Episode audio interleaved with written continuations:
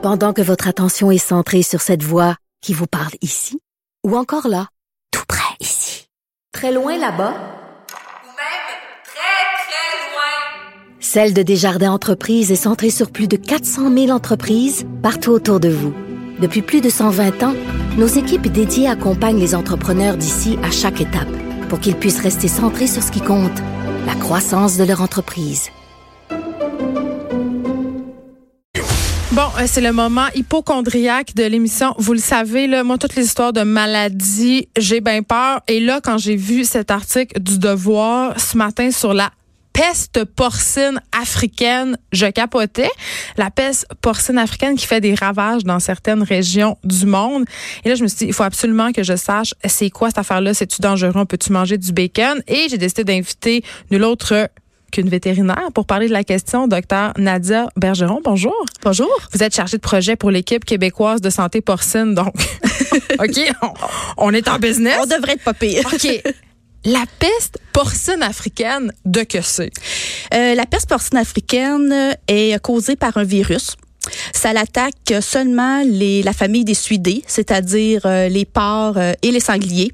Il n'y a aucun danger pour l'humain. C'est pas une zoonose, donc l'humain ne peut pas l'attraper. OK. Déjà là, on est moins stressé. Oui. Donc, puis c'est pas non plus un problème de santé publique. Il euh, y a aucun, aucune cause là-dedans. Là. C'est vraiment un problème, un virus qui s'attaque aux sangliers et aux porcs. Puis comment ça se transmet? La maladie peut se transmettre de façon directe, c'est-à-dire de port à port. Euh, les porcs avec différentes, euh, la salive par exemple, l'urine, le sang, ils peuvent se le transmettre entre eux. Sinon, ça peut se transmettre de façon indirecte comme par exemple, vous allez dans une euh, porcherie, puis vous auriez des vêtements, puis vous décidez d'aller dans un autre, mais qui aurait le virus, ben vos vêtements, vos souliers pourraient le transmettre à un autre animal. Donc maintenant, quand on va prendre l'avion, ça va être marqué, avez-vous visité un pays où il y a la peste ben, porcine Il faut faire très attention parce que si vous allez dans un pays qui a la peste porcine africaine, par exemple la Chine, moi je vous suggère que si vous allez après dans un, euh, excusez-moi, dans un bâtiment qui a des parts, c'est de pas prendre les mêmes vêtements ou les mêmes souliers, puis de vous être lavé, de laver les cheveux, de vous être mouché pour vraiment enlever tous les virus là, qui pourraient avoir euh, sur vous. Parce que là, euh, docteur Bergeron, euh, bon, vous me dites, ça n'a pas de, vraiment d'impact sur la santé humaine, ça ne se transmet pas. Vous pouvez pas être malade vous par ce virus-là. Mais là, pourquoi tout le monde capote? Pourquoi ça a pris une ampleur absolument incroyable à, un tel point qu'on en fait des articles de journaux? C'est que cette maladie-là vient d'Afrique. Euh, ça a été découvert dans, au début des années 1900. Ouais. Et en Afrique, euh, les porcs sauvages, les sangliers sauvages, euh, ils ont toujours la maladie avec eux dans leur système, mais ils n'ont pas de signe clinique. Donc, le virus reste là à, à, être dans la population. Mm. Mais en 2007, il y a eu une première éclosion. éclosion, si je peux dire, en Georgie. Et, ça se répand. Oui, ça peut se répandre. Et puis là, c'est arrivé par des bateaux qui avait des euh, parce que tantôt la transmission n'a pas le temps de terminer là, mais ça peut se transmettre aussi par des, des, aliments comme des saucissons qui n'auraient pas été assez cuits. Donc ce qui fait que le virus reste vivant et si on le donne à manger à des porcs ou à des sangliers, ben là ils peuvent attraper la maladie. Et là, ça décime. Et là, ça peut décimer. Donc, c'est pour ça qu'on en a en Georgie. Ça s'est en allé en Europe de l'Est. Et puis là, on a eu des cas en Chine et dans neuf autres pays asiatiques. On a des cas aussi en Belgique, c'est des euh, sangliers sauvages. Donc, on ne veut vraiment pas que ça rentre euh, en Amérique. Pour l'instant, je vous rassure, il n'y en a pas en Amérique. Autant du nord, du sud, central, il n'y en a pas. Mais en Géorgie, vous avez dit?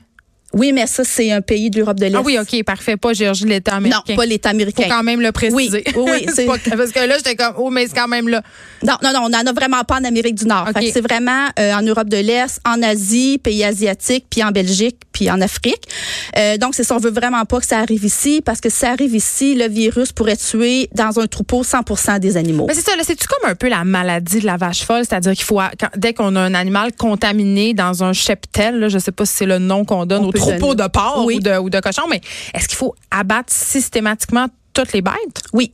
C'est une maladie à déclaration obligatoire. Ça veut dire que c'est l'Agence canadienne d'inspection des aliments qui va s'en occuper. Donc, c'est vraiment eux autres que si on a des cas, euh, ils vont arriver sur la ferme puis ils vont manager tout le, le cas. Donc oui, on va euh, euthanasier tous les animaux qui seraient infectés parce qu'on veut pas que la maladie se propage à d'autres élevages. Puis on peut pas se servir de ces animaux-là, donc c'est un gaspillage incroyable de ressources. Ben, c'est parce que si je les envoie à l'abattoir, je vais avoir la possibilité de contaminer. Donc, c'est pour ça que je veux les dépeupler à la ferme même et les, les éliminer pour éviter de propager justement euh, la maladie. OK. D'un côté, c'est inquiétant parce que ça se répand, mais d'un autre côté, ça inquiète aussi le monde médical parce qu'il faut savoir euh, qu'avec les muqueuses intestinales des porcs, on fait un médicament qui s'appelle, euh, ben, c'est un anticoagulant. Mm-hmm. On extrait l'héparine des muqueuses des porcs et là, ça compromet, entre guillemets, l'approvisionnement mondial de ce médicament-là parce que s'il faut tuer un nombre incalculable de porcs, ben on n'en aura plus. Ben c'est ça qui, qui pourrait arriver là, parce que juste donner des exemples, en Chine pour le moment ils ont tué plus de 1 million de porcs. Au Vietnam, ils en ont tué 5 millions pour éviter que la maladie se propage. Fait que oui, c'est deux tiers des porcs qui sont d'origine chinoise qui sont utilisés dans la fabrication de ce médicament. Oui, fait que c'est sûr que là, pour le moment, eux, la Chine, il faut vraiment qu'ils arrivent à contrôler la maladie. C'est sûr que nous, présentement, qu'est-ce qui est intéressant, c'est qu'on exporte 70 de notre part. Donc, c'est sûr que là, on peut aller les aider à ce moment-là pour euh, les nourrir, pour, euh, comme vous dites, pour les parines, pour faire toutes sortes de, de choses avec le porc. Mais c'est que si nous, on a, ici la peste porcine africaine, c'est que là, à un moment donné, on pourra plus euh, exporter. Parce que si on a un cas au Canada, toutes les frontières vont se fermer.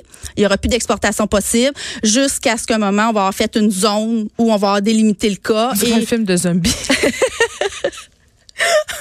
Puis une fois protéger nos porcs. Pardon? Protéger nos porcs. Oui, il faut les protéger, il faut faire attention, il faut pas que les visiteurs arrivent avec plein de nourriture de porcs qui pourraient être il y a beaucoup d'allers-retours entre la diaspora chinoise canadienne et leur pays d'origine, donc quand même ça sera à contrôler et d'un point de vue vétérinaire, il y a strictement rien à faire là. Il y a pas de remède, il y a pas Pour le moment, il y a pas de vaccin, il y a pas de traitement. Il y a beaucoup de recherches qui est faite, mais je vous dirais c'est un virus qui est très complexe, il y a beaucoup de protéines, donc euh, les chercheurs travaillent fort, mais pour le moment, on n'a pas encore de ça n'a pas rapport avec la grippe porcine. Là. Non, c'est une autre affaire. C'est vraiment autre chose. Puis, là, dans l'article du Devoir, oui. OK.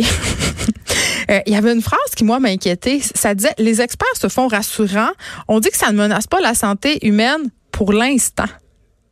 Ben, c'est que vraiment, pour l'instant, il y a vraiment pas. Euh... Ça peut pas se développer euh, autrement, on le sait pas. Ben, moi, je vois pas d'évidence là qui pourrait euh, faire que le virus viendrait nous rendre malades. Là. Pour l'instant, c'est vraiment les suidés, c'est vraiment les porcs et les sangliers qui peuvent être atteints. OK, donc je peux continuer à manger mon bacon en paix, sauf peut-être s'il a été fabriqué en Chine puis mal cuit. Peut-être qu'il y a un petit risque. Ben mal cuit, c'est ça. C'est que s'il n'atteint pas une certaine température, le virus va toujours être prêt de vivant, mais pour vous, il n'y aurait pas de danger. Moi, non, mais on pourrait contaminer. Euh, si je possède un cochon de compagnie. Ben c'est justement, il ne faut pas leur donner de restant de table à vos cochons de compagnie pour éviter d'avoir la maladie.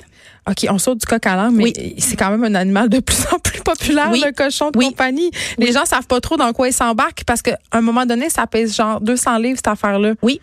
C'est épouvantable. En tout cas, vous viendrez nous parler des cochons de compagnie, docteur Bergeron. Merci, vous êtes chargé de projet pour l'équipe québécoise de santé porcine. Merci. Alors, se fait rassurant, là, la peste porcine africaine fait des ravages, mais ça peut pas nous atteindre. Mais quand même, il y en a pas en Amérique du Nord, donc tout va bien. Tout va bien. Merci. Merci. Les mais